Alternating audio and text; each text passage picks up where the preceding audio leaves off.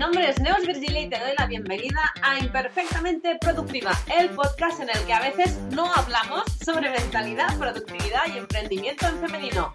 Este es un espacio para inspirarte, para ayudarte a crear un negocio que realmente te permita disfrutar de ser tú misma, sin miedos, sin exigencias, sin caer en el auto boicot. Prepárate para altas dosis de imperfección, autenticidad y diversión, porque empezamos. Con el episodio de hoy, el episodio número 15, llegamos al final de temporada de esta primera temporada del podcast de Imperfectamente Productiva. Toca ahora parón de verano, parón, descanso, para bajar el ritmo, para recargar pilas y volver después de verano, no sé si a finales de septiembre o octubre, otra vez con las pilas cargadas, con nuevas ideas, con nuevos temas para el podcast. Y he querido titular el, el episodio de hoy perfectamente improductiva, porque esto fue algo que me dijo una amiga cuando le comenté que iba a lanzar el podcast y cuál sería el título. Ella me dijo, ah, perfectamente productiva, no, yo lo que me siento es perfectamente improductiva. Y entre el grupo de amigas, jaja, jiji, todas hay que risa, ¿no?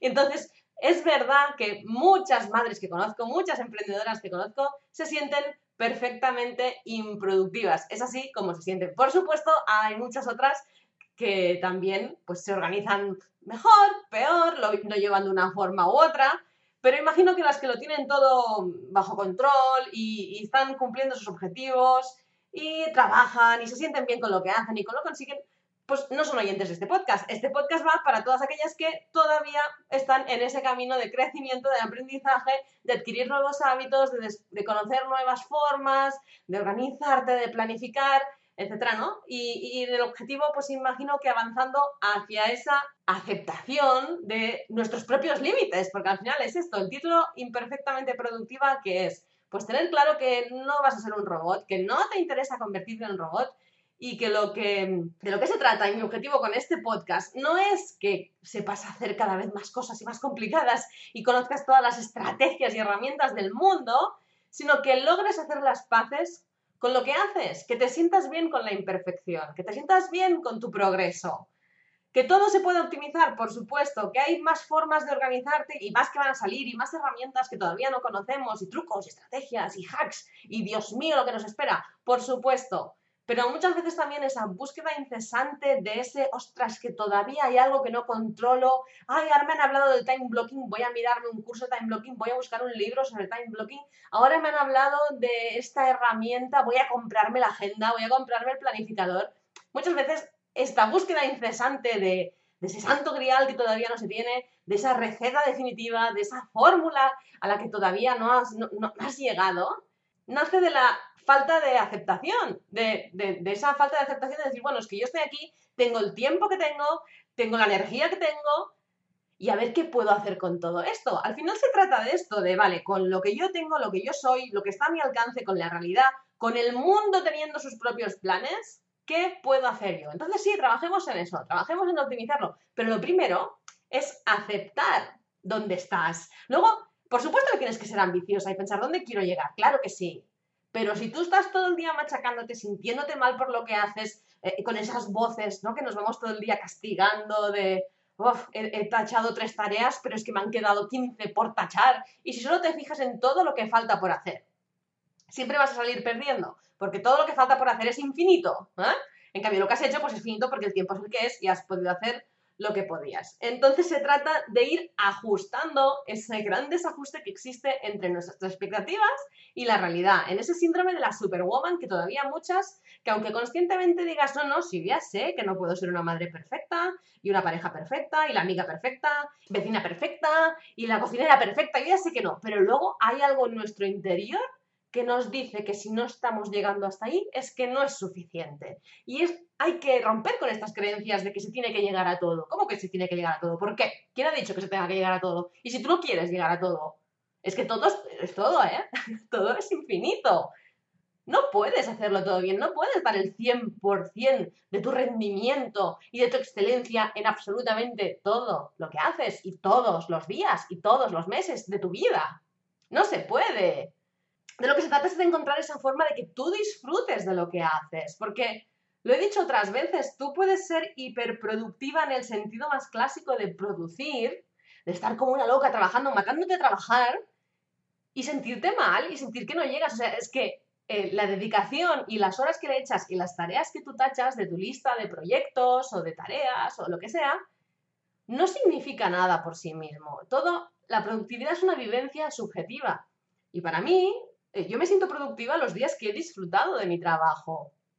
Y eso no tiene nada que ver con, con muchas tareas, eso no tiene nada que ver con tachar muchas cosas tiene que ver con, ser ambiciosa y realista a partes iguales, por supuesto. Si te apalancas, si te da miedo y procrastinas todo, pues tampoco vas a ser productiva. Pero es que no es, no es solo que no vas a ser productiva, sino que todo eso que vas a sentir, toda esa carga mental y emocional que tú vas a sumar ahí, decir, es que no lo he hecho, es que no me he atrevido, es que he estado procrastinando otra vez, eso es lo que te hace improductiva no es el tiempo, ni no, no, no, es todo lo que te dices a ti misma. Por eso siempre os recomiendo que si no estáis en la newsletter, os descarguéis ya inmediatamente dejando vuestro correo, accedéis a la, a la, a la guía ¿Por qué no eres un puto desastre y cómo mejorar tus resultados hablándote con algo más de cariño?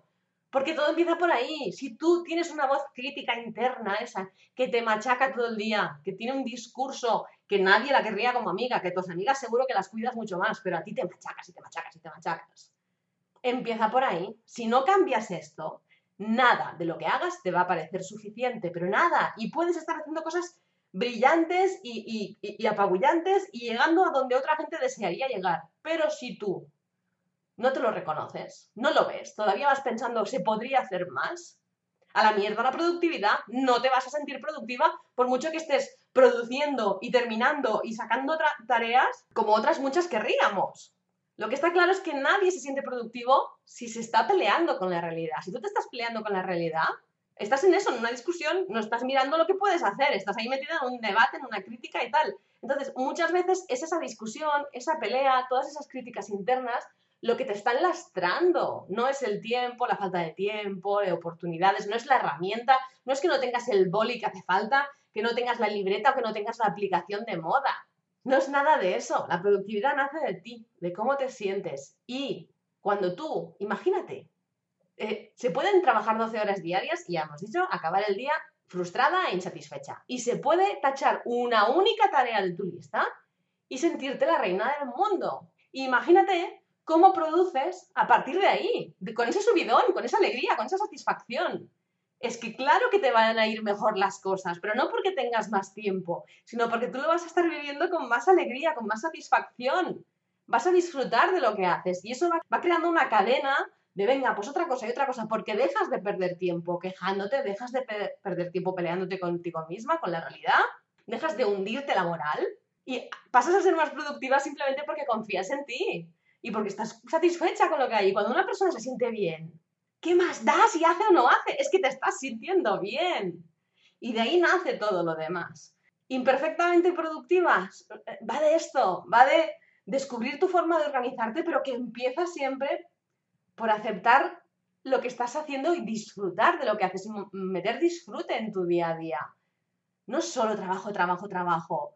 O, no es hago lo que me gusta y, y, lo que no me gusta lo ego. Tampoco es eso, es sentirte en paz con lo que estás haciendo. No sé si me queda esto muy hierbas, pero la idea es un poco esta, es de aceptar y disfrutar de lo que haces.